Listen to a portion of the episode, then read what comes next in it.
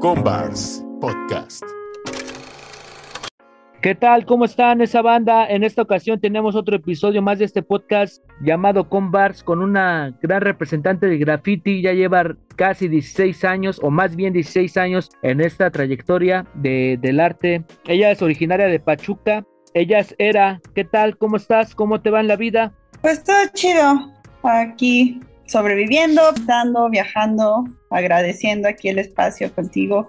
Qué chingón. No, te agradecemos a ti por, por darte el tiempo para poder hacer esa entrevista y también para que más gente conozca, bueno, ya conocen tu trabajo, pero conozcan un poco más de ti. Esa es la finalidad de este, ahora sí que de este podcast, saber un poco más de los, de los artistas en diferentes disciplinas. Oye, ¿cómo comenzaste en esto de graffiti? Uy, pues verás. Yo empecé cuando tenía 15 años. Como te digo, yo soy originaria de Pachuca Hidalgo. Y es muy curioso porque yo no tenía ni amigos, ni familiares, ni nadie que estuviera en eso. Entonces era como de, me llamaba la atención como yo creo a todos, eh, ver las pintas en las calles y yo me quedaba, pero ¿quién hace eso y por qué lo hace? Y yo tengo un hermano mayor y sí le preguntaba, pero él me decía, no, esos son vagos. Le preguntaba a mi mamá y decía, no, esos son los vagos drogadictos. y yo, ah, pero está chido lo que hacen los vagos drogadictos. y entonces ya cuando entré a la secundaria sí conocí como unas morras que también más o menos lo hacían en las malas del salón, ya sabes. Pero la neta yo era muy introvertida y siempre fui como la niñita, la cerebrito. Entonces era como muy introvertida, muy callada y me metí con ellas era así como del grupito, pero pues yo era la que pasaba los exámenes y hacía las tareas. Realmente nunca es que me dijeran, ay, sí, aquí tú empieza a pintar. Y cuando lo intentaba me decían, no, tú como que te ves mal haciendo eso, no es lo tuyo. Y yo, ah, chale, no, pues yo por eso estoy aquí con ustedes, ¿no?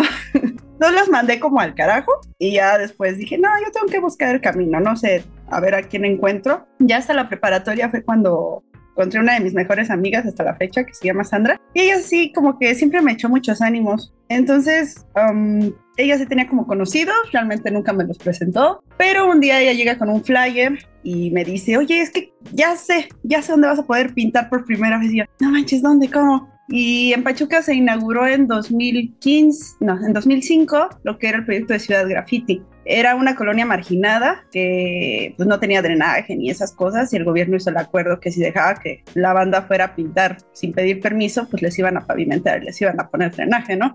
Entonces me dijo, mira, hay que ir a inscribirnos a no sé qué y ahí te van a dar todo. Y yo, ay, ya, bueno, entonces ya fuimos yo toda inexperta, llegué y ya el chavo del Inca me dijo que qué onda, que cuánto llevaba. Y yo, híjoles, no puedo, te explico que es la primera vez que me voy a aventar a esto. No, no te preocupes, va a estar bien chido, tu ánimo, bla, bla. Pues ya llega el día de la expo, yo tenía un examen ese día, entonces después de mi examen me fui para allá. Llego como a las 3 de la tarde, llego con el organizador y le digo, ya llegué, ¿qué pedo? Y me dice, ay, aquí está tu material. No, no mames, me dice, güey, se llevaron tu material. No, ¿cómo que se llevaba mi material? No, pues ahora te toca la primera lección de grafitera. Tienes que ir con toda la banda y pedirles a ver qué te dan y con eso armar tu pinta. No, pues yo vengo de una familia muy conservadora, entonces realmente sí por un momento y muchos años yo sí creía que eran malas personas los grafiteros. Aún así me metí, o sea, es como la niña que le dicen no lo hagan, tiene miedo, pero ahí va. Entonces fui, yo tenía a mi amiga Sandra, mi amiga Sandra era, pues era muy bonita, la neta. Sandra llegó como con 15 aerosoles, yo llegué con 3.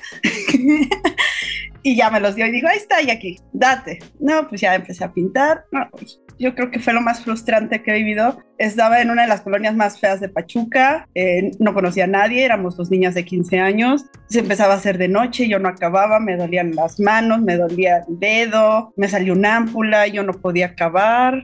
Yo estaba casi llorando, yo decía, güey, es que no, no voy a poder con esto, es que ¿para qué me metí en estas madres? No. Y a lo lejos se acercaron una, unos chavos que me estaban viendo, eh, ellos eran del barrio, y yo dije, vale, madre, ya, ya, nos, van a, nos van a madrear o nos van a hacer algo. Pero no, muy buena onda. Ellos hasta la fecha son muy, muy, muy buenos amigos míos. Nome, Germen, Sner, eran del barrio. Y me dijeron, ¿qué onda? Oye, ¿cómo va tu pinta? Y yo, no, no, es que va súper mal. Es que, oye, pues ¿qué? ¿No lo habías hecho? Y digo, no, es mi primera vez. Y bien buena onda me dijeron, no, mira, pues es que le tienes que hacer así. ¿Y qué válvula estás usando? Ah, no mames, es que hay otras válvulas. Yo, no, ¿en serio? ¿Existen otras? Y me, me, así en ese pequeño ratito me ayudaron, me dijeron, mira esto, hazle así, sacaron una punto verde y me dijeron, cámbiala, mira, es que no, no tienes que usar la que usa el bote. Yo, va. Y ya me dijeron, no, pues ya, si neta te late esto, pues si quieres nosotros te enseñamos. Pero si la neta no, no, no, nada más es para estar cotorreando, dinos y también te juntas con nosotros, pero no nos hagas perder el tiempo. Y yo, no, neta, sí quiero, sí quiero, va, enséñenme, enséñenme. Entonces cada ocho días yo les hablaba y me escapaba de mi casa y pues ya yo decía, no, es que voy a ir a casa de Sandra. Y ya regresaba hasta la noche. Pero yo, mi, mi primer maestro del graffiti fue el Nome, y hasta la fecha. Le sigo agradeciendo muchísimo todo lo que me enseñó sí comprendo un poco lo que me mencionas, esto de, de, que la gente de allá de, no, no por etiquetar, ¿no? Pero la gente de Pachuca era un poco conservadora, pero también en, casi en esa época casi todos, ¿no? Porque yo tengo familiares allá de ese lado de Pachuca, y ah, luego también cuando les conversaba un poco de, de graffiti y todo este rollo, sí como que me, me veían con cara de, de este, como qué va a hacer en su futuro, ¿no? Como a qué se va a dedicar. un rollo así.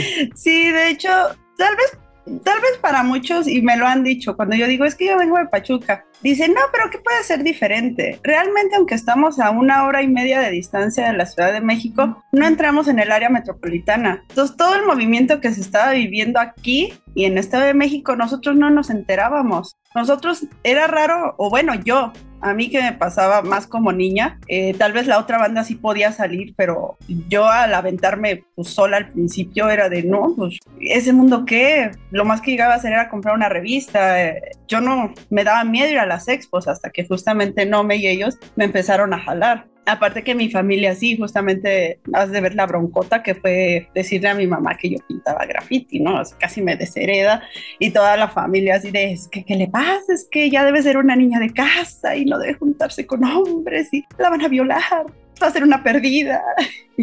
sí, así. Sí, como que traen luego a veces como, y está bien, ¿no? Es parte de, ahora sí que si meternos en tantos conflictos es parte de, de la esencia de cada lugar, ¿no? Y te digo como yo también mis familiares eran ahí de Progreso de Obregón y, y la mayoría... Ah, pues.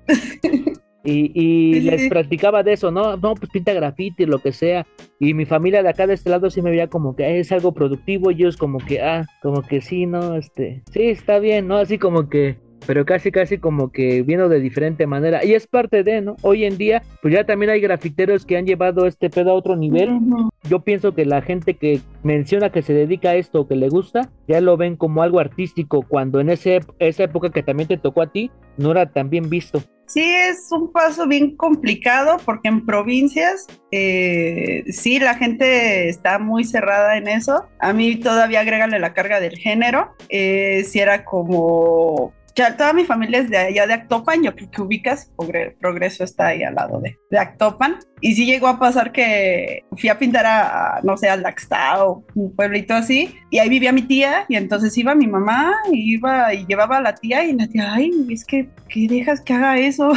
Y mamá, pues es como es una etapa, déjala. y esa etapa ya lleva 16 años. Oye, aparte de ya después cuando te adentraste el graffiti, me supongo que viste este cuestión de revistas, este, ya páginas oficiales de este rollo. ¿Qué artistas te gustaban en esa época su trabajo? Uy, en esa época yo creo que nos tocó a todos el Metroflog, bueno, los de mi rodada, Metroflog y MySpace. Mm, de las revistas, híjoles, eran tantos. Debo, debo aceptar que tengo una memoria muy Dory, soy muy olvidadiza en muchas cosas pero me sorprendía que todo eso que estaba en las revistas estaba pasando tan cerca de mí, ¿no?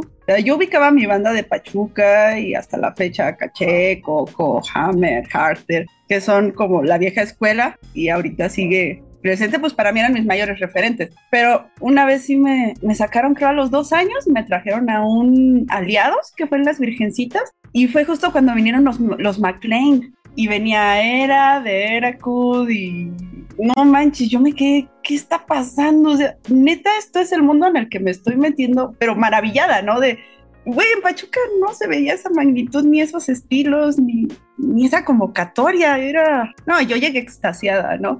Me mega cagaron en mi casa por, por desaparecer un fin de semana, pero ahí fue cuando yo me enamoré más de esto y dije, es que necesito salir. Lamentablemente la escena de mi ciudad es muy pequeña, es muy limitada y si quiero mejorar, si quiero crecer, necesito salir y conocer. Sí, más que nada, ¿no? Pero realmente, bueno, Pachuca siempre ha estado ahí en la conversación. Déjame decir, ¿Ah, anduve un rato en el pedo del rap y también hay mucha gente que a lo mejor no es tan reconocida, pero lleva tiempo haciendo rap ¿eh? y también en el graffiti y todo ese rollo. O sea, como que ahí está. Sí, pero no hay nueva escuela. Ese es el problema, no hay una nueva escuela tan presente. Pesa un poco más justamente lo, pues nosotros que ya somos más constantes o llevamos más de 10 años. ¿Qué cualidad piensas que debe de tener alguien que se quiere dedicar a esto? Yo creo que la constancia, así aferrarte a... Es que si lo dejas de hacer, es como, podría decirse hasta como cualquier deporte, ¿no? O sea, si, si dejas de practicarlo, se te va el pulso, se te va, se te cansa la mano. Si dejas de dibujar, cada vez te cuesta más bajar un, boceto o unas letras. Yo inicié pintando letras, ya después me fui más hacia el carácter y ahorita estoy retomando las letras, pero es que yo duré haciendo carácter, experimentando en el carácter yo creo que unos ocho años y ahorita que lo estoy tratando de volver a hacer me cuesta. Híjole, yo digo, así no me costaba, pero es eso, yo creo que es la disciplina y la constancia y la pasión la neta, si algo no te apasiona y se, refleja en las pintas. Hay banda que hasta parece que lo hace por chamba y dices, pues si no te prende, este, pues hay otras opciones, ¿no? Pero se nota mucho cuando alguien le apasiona en su estilo, en su calidad, en sus composiciones. Sí, de eso tienes razón. Sí, como que notas cuando es como de manera más natural, a cuando nomás lo hacen por, yo no estoy en contra de esos mural, muralistas que ahorita hacen lo de las ciudades, ¿no? Pero en cierta parte también pues lo hacen por eso, ¿no? Para que los grafitis pues, ilegales, todo ese rollo, no, no, no pinten en las calles. Pero sí es un poco más forzado, pienso yo.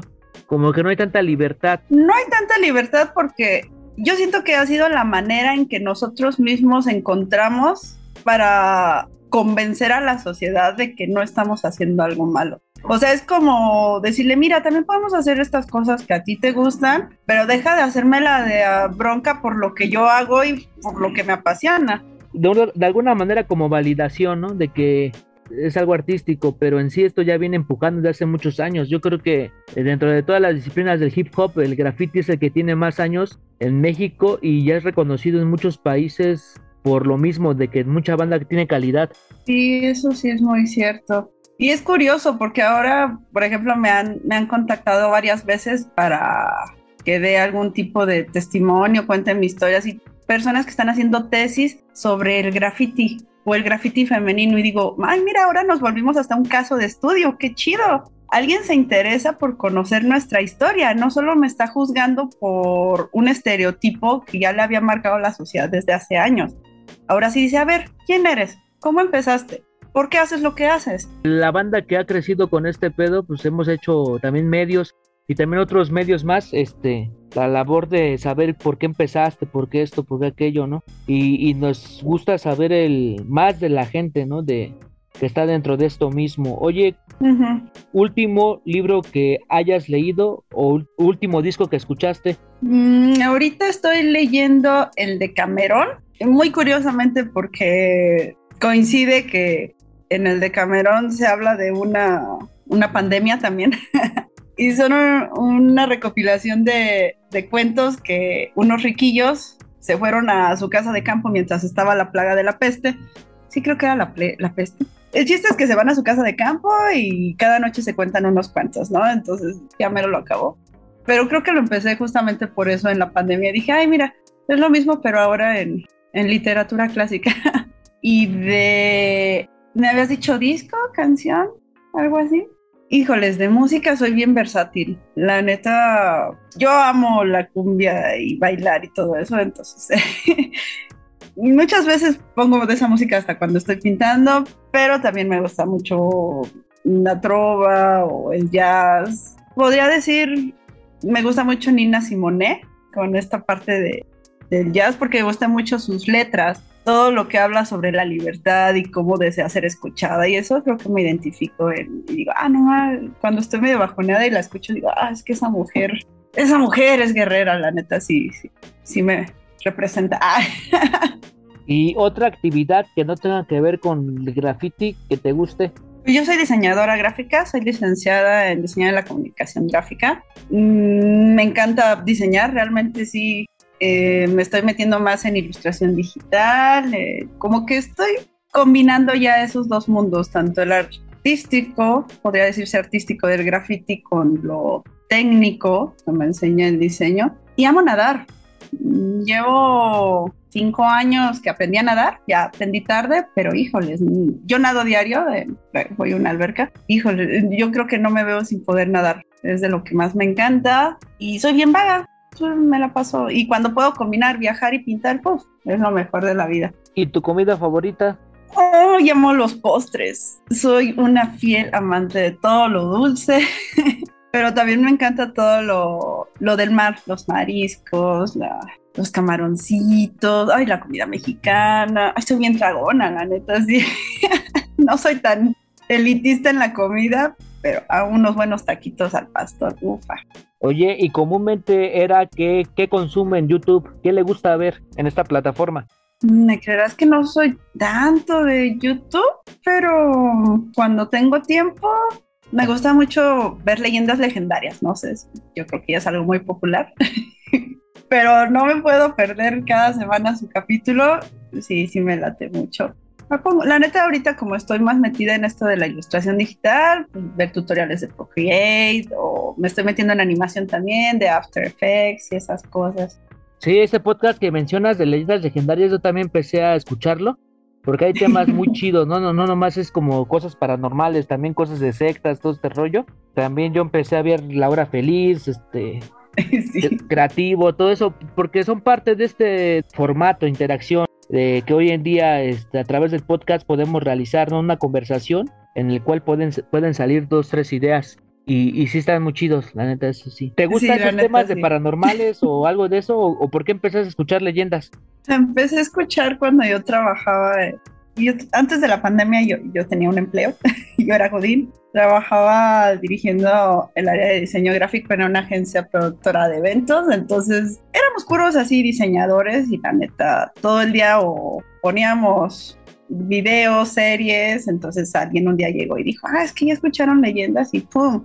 Ahí estábamos oyéndolos casi todo el día. Entonces de ahí se me pegó. Sí me gusta lo paranormal, pero no soy así como tan clavada que, que lo, lo busque de más. O sea, sí está chido conocer, me informé, pero no, no, no soy tan adicta a eso. Oye, ¿y ahorita qué proyectos vienen para ti? En cuestión también de expos y en cuestión así de otra cosa que tenga que ver con, con esto, lo artístico.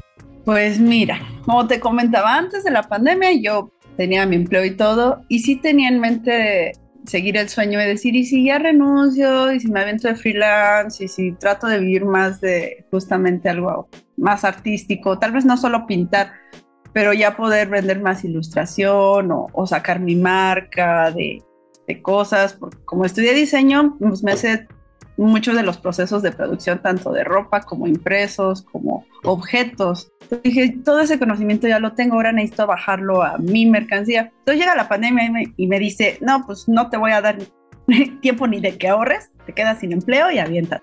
A partir de ahí, creo que he estado más motivada me da mucho gusto porque he podido sacar, por ejemplo, una línea de ropa, no es mía, eh, es de una marca que me contactó por Instagram que se llama Pretty Fly for Hentai, pero me dieron una libertad creativa, así de, güey, es que amamos lo que haces, así que date. Me dieron unas frases, nos gusta tu estilo urbano girly, entonces como que siento, me quedó la espinita porque digo, híjoles, la colección quedó bien chingona. Obviamente no es mía mía, pero si ya puedes sacar ya una colección, ahora necesito yo, pues ahora con mi nombre. Agradezco muchísimo a la marca que me contactó, pero me motivó a decir, sí, sí puedo. También hay, ya estoy con la ilustración, que neta quiero aventarme a, intentar vivir de diseño artístico y pues ojalá que la vida me lo permita. Quiero empezar a tatuar, no sé si ya muchos dicen, ay, es que ya todos los grafiteros tatúan, pero es que es otra técnica al final, otra técnica con la que puedes expresar tu estilo y lo que quieras hacer y pues también se necesitamos comer, o sea, no vivimos nada más de gracias y de likes, no manches, está cabrón. Entonces, por ese lado creo que me, por eso estoy tan movida en querer aprender más lo digital y, ojalá pueda juntar bien para mi maquinita y aprender a tatuar. Y ahorita de eventos, Ah, pues realmente ahorita creo que agosto lo tengo más como de comisiones, porque afortunadamente ya tengo más clientes que me buscan para decoraciones o así. Y les gusta mi estilo, entonces está chido. Pero en octubre tengo... Le trabajo ahorita a la expo de tatuaje de Michoacán. Eh, les hice el cartel, les hice todo el diseño y les interesó y me ofrecieron que si quería dar un seminario de graffiti, entonces voy a estar el 29 y 30 de octubre en Zamora, Michoacán, en Expo Tatuaje Michoacán, dando un seminario de graffiti para quien guste, para todas las edades, ahí está. y no, pues ahorita no tengo expo así como que, que, a la puerta, pero ya sabes que cada, cada semana sale algo nuevo. Sí, esto que mencionas de, de que la mayoría de gente está yéndose al tatuaje, yo creo que es parte también de algo muy natural, ¿no? Porque también como ustedes dicen, como mencionaste, tienes que bajar el lo que tú ya sabes hacer a algo que genere de alguna manera para que también pues no todo es arte, ¿no? Por ahí dice un rapero Terma, creo de H Muda, que tanto vivir del arte también puede matarte de hambre, ¿no? Y, en ocasiones hay que buscar, y en ocasiones hay que buscar ese, ese lado, ¿no? También como que tenga cierto equilibrio para que tú sigas creando y de alguna manera no te preocupes por lo otro que, que vaya dando, más que nada. Eh, ¿Y qué te iba a decir? Lo de la marca sí estaría muy chido que sacaras la propia, ya sea pin, ya sea esto, porque hoy en día como que la gente valora mucho ese esa parte de ustedes como artistas de graffiti como lo coleccionable. He visto que mucha gente, ahora sí que ese tipo de, artículos los, los colecciona muy chingón y con cierta eh, emotividad y todo. La neta está muy chido. Sí, sí, creo que se está dando un boom de que ahora, ahora sí nos quieren, ahora sí valoran mucho así de quién eres, tu estilo y eso, buscan tu mercancía, pues creo que es el momento, tienes razón para aventarse. Recomiéndanos una canción que tú creas que todo el mundo debería de escuchar. Una canción. Mm, pues voy a retomar, te digo que Nina Simone me, sí me prende y me motiva. Hay una que se llama Ain't Got Not, que justamente dice todo lo que no tiene socialmente, que no tiene un perfume caro, que no tiene un apellido, pero también te dice todo lo que sí tiene, si tiene un alma, si tiene brazos, si tiene ojos, si tiene libertad. Y digo, ah, nomás, sí me motiva, es como de, sí, está bien, todos podrán decirte, tal vez hasta ni talento tienes, pero si tú te motivas y dices, no, pero mira, yo tengo esto, esto, esto, constancia, tengo esto, tengo, tan solo como ella lo dice, tengo mis ojos, güey, tengo mis manos, eso creo que es muy buena canción, en God Nuts. Ok, sí, ahí para que la banda también lo cheque. Y vamos, ahora sí que a poner también. También ahorita estaba viendo en Instagram que fuiste ahí a París. ¿Fuiste a pintar o nomás fuiste a dar el rol? Pues mira, eh, yo cada cumpleaños planeo un viaje, pero cuando cumplí 30 años yo quería hacer un, gran viaje, ¿no? Dije, son mis 30. Entonces coincidió que tenía poco que había ido a Colombia y ahí conviví más con, con mi afase y le conté, oye, es que quiero hacer un viaje y ella también es bien vaga. Entonces me dijo, güey, yo también. ¿Y si nos vamos a Europa? Ella ya había ido. Digo, sí, sí, güey, vámonos. Y pintamos y hacemos el tour. Y yo, ah, va, va, va. Entonces así fue. estuvo muy chido porque sí fue un viaje de graffiti. A todos los países que fuimos, fueron 10 países, en todos pude dejar una pinta y ir a llegar, buscar una tienda de graffiti, aerosoles, buscar spot y casi casi al otro día ya vámonos el autobús, el tren, el vuelo pero sí fue, todos esos países fue graffiti. Y dentro de esto de la cultura hip hop, ¿qué, otro, otra disciplina te gusta o no más estás enfocada al 100% en el graffiti? Yo acepto que solo se me da el graffiti. Me hubiera encantado, yo creo que el sueño frustrado, eh, el break, pero se necesita demasiado tiempo. Sí, es muchísimo entrenamiento y mucha agilidad corporal. yo siento que no la tengo. Entonces ya dije, creo que lo mío es el graffiti. Ahí me voy a quedar. Vamos a invitar a la gente que escuche este podcast a que vaya a tus redes. También hay gente, te pueden contactar, ¿no? Para cualquier situación que quieran, o sea, en cuestión de, ya sea de alguna decoración en un espacio interior o exterior. Sí, claro de hecho, de eso estoy sobreviviendo. es muy curioso porque me contactan justamente para comisiones de decoración y después se enteran que soy diseñadora y acabo siendo su diseñadora y decoradora y ya se hace un cliente chingón y pues lo que necesiten, hasta procesos de producción, como te digo, hay banda que me habla para que los asesoren, oye, quiero sacar unas gorras de mi marca. Entonces, pues ya yo les digo, les doy proveedores y todas esas cosas. Ok, sí, para que te contacten, igual también, ahora sí que para este tipo de situaciones, porque también los negocios hasta en cierta manera se ven chidos, ¿no? Hasta da ganas de entrar o, o como tú dices, eso de hacer una marca, hay gente que tiene esa idea, pero no sabe para dónde ir, ¿no? Dónde, este, como que es la tendencia, o deja la tendencia más bien como que esté equilibrado bien todo el concepto. Sí, sí, hay mucha banda que tiene muchas ganas y mucho talento, pero justamente es de, ¿y qué? ¿Dónde hago que me las, que me borden una playera? Entonces, eso los frena, de repente les da miedo. Y pues bueno, si yo puedo ayudarles en eso, adelante, aquí estoy. Ok, sí, ahí vamos a poner todo para que te contacten. Eh, muchas gracias, te agradezco, era por, por darnos esa eh, entrevista para que realmente la gente te conozca un poco, un poquito más de lo que ve por redes y pueda este, irte a seguir y también seguir tu trabajo a partir de esto. Eh, ¿Algo más que quieras agregar?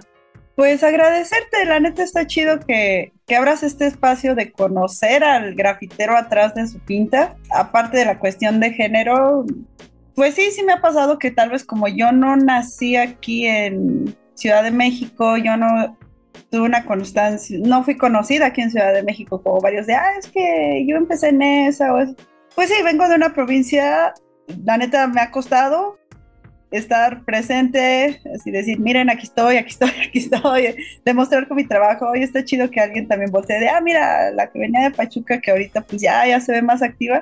Pues vamos a conocer su historia, ¿no? Entonces, gracias, gracias por considerarme. Sí, a ti más que nada también, porque en esto, hoy en día en estos formatos también pues hay que ir, también nosotros nos queda como buscar el labor de ir, también hay gente como tú que ya tienes rato en esto, que también es necesario saber un poco más de ti y también que la gente conozca porque a veces entramos el arte o el graffiti en una sola ciudad eh, y no solamente es eso, en muchos lados se esparció todo y llegó a mucho a, mucha gente que hoy en día se dedica a algo que tiene que ver con eso y, eso es parte de esto, ¿no? De, de difundir esto culturalmente, se podría decir. Claro, es que realmente sí es muy fuerte la escena metropolitana, porque somos un chingo y aquí, pero en el momento que empiezas a visitar otros estados te das cuenta cómo fue su historia, cómo nacieron, quiénes son sus representantes, su vieja escuela, su nueva escuela, sus valores a veces, sus crews y dices, güey, es que también hay un movimiento bien fuerte en cada estado que no se le da tanta difusión, tal vez porque no está en el área metropolitana, no significa que no está pasando y que no hay gente que esté saliendo y representando. ¿En dónde te podemos encontrar en tus redes? Pues mira, en Instagram me, encuentran como Heroidea, con H al principio. En Facebook está la fanpage como Eragraph, igual con H. Em, y pues apenas abrí TikTok, pero la neta todavía no le agarro bien la onda. y también está como Heroidea, pero ahí voy a intentar ser activa en TikTok. Ahí estamos, banda, ya se la saben. Esto fue con Bars.